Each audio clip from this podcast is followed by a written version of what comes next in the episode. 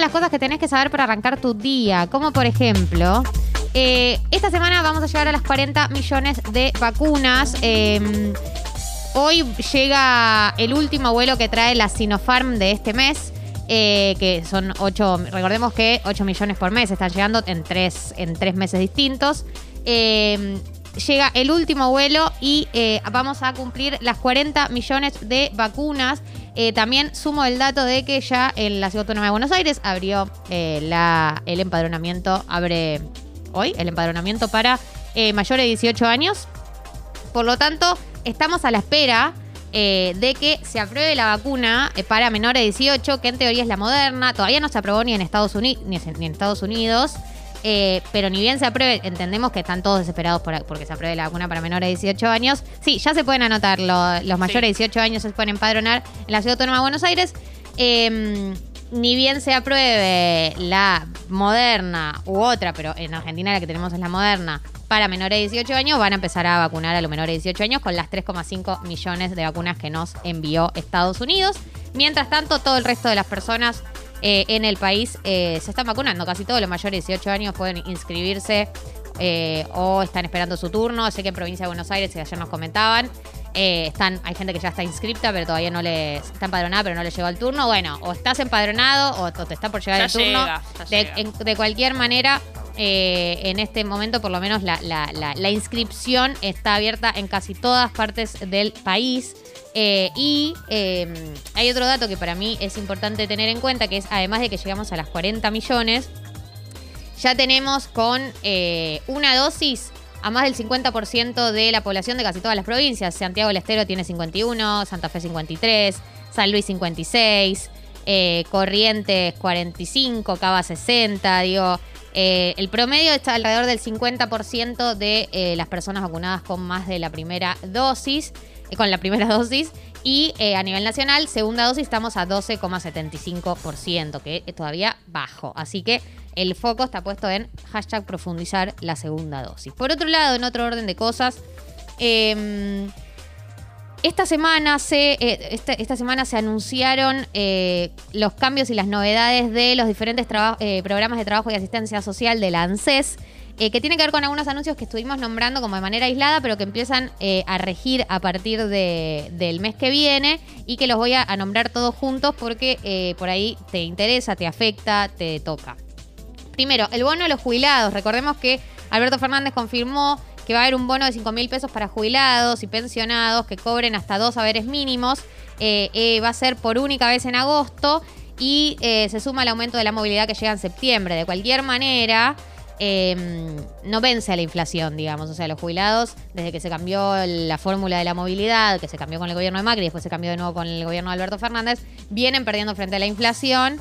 Esto viene como de alguna manera a reparar, pero no alcanza y nuevamente volvemos a tener este escenario donde eh, quedan golpeados los jubilados, que uno dice, pues, él es el último lugar donde deberíamos recortar, Sí. pero termina siendo un lugar donde eh, se termina recortando. Eh, por otro lado, el 2 de agosto eh, abre la inscripción para el programa integral de reconocimiento de periodos de aportes por tareas de cuidado. Este es el programa que nombramos hace un par de días que tenía que ver con eh, las eh, poder eh, inscribir a las mujeres que se dedicaron a las tareas de cuidado y que no tienen los 30 años de aportes para acceder a la jubilación. Repito cuáles son las, las cualidades que tenés las cualidades, las características que tenés que tener para entrar, digamos, dentro de la categoría de personas que pueden inscribirse en este programa. Recordemos que abre el 2 de agosto y va a jubilar a unas 155 mil mujeres. Tenés que tener 60 años cumplidos o más y tener hijos. Eh, por, cada eh, por cada hijo o hija nacido eh, se reconoce un año de aportes y se suma un año adicional si ese chico tiene una discapacidad.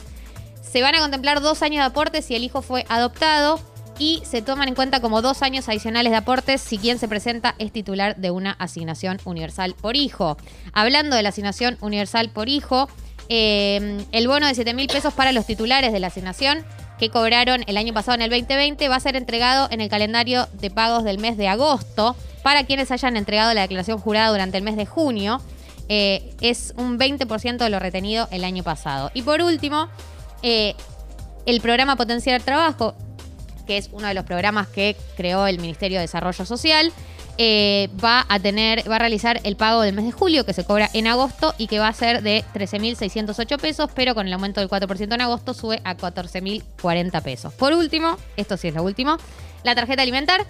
Eh, va a haber un nuevo grupo que va a cobrar el monto estipulado para la tarjeta alimentar y van a ser madres que tengan 7 hijos o más, que sean titulares de las pensiones no contributivas y el pago que van a recibir es de 12 mil pesos. Así que todas estas novedades del ANSES, de los pagos de programas sociales que van a suceder ahora en agosto.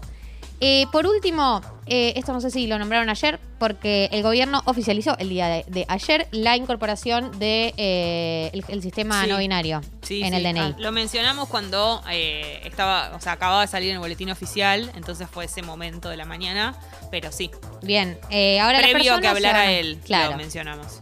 Bueno, las personas que no se autoperciben ni mujer ni hombre van a poder tener la letra X en el DNI. Eh, esto es para algo lo que nombraba Franco Torche el otro día, que tiene que ver con toda esta eh, generación de pibes, pibas que no, no se consideran ni mujer ni hombre, que se consideran de género no binario, y ahora tienen la posibilidad de salir del binarismo en el DNI también. Eh, Alberto Fernández dijo que le costó aceptar la diversidad y entender que somos todas, todos y todes, pero que, la- que este tipo de avances eh, implica que hay mil modos de amar, ser amado y ser felices y, y celebra que cada uno encuentre la felicidad a su modo. Este era un reclamo que venía pendiente también desde el sector LGBTIQ.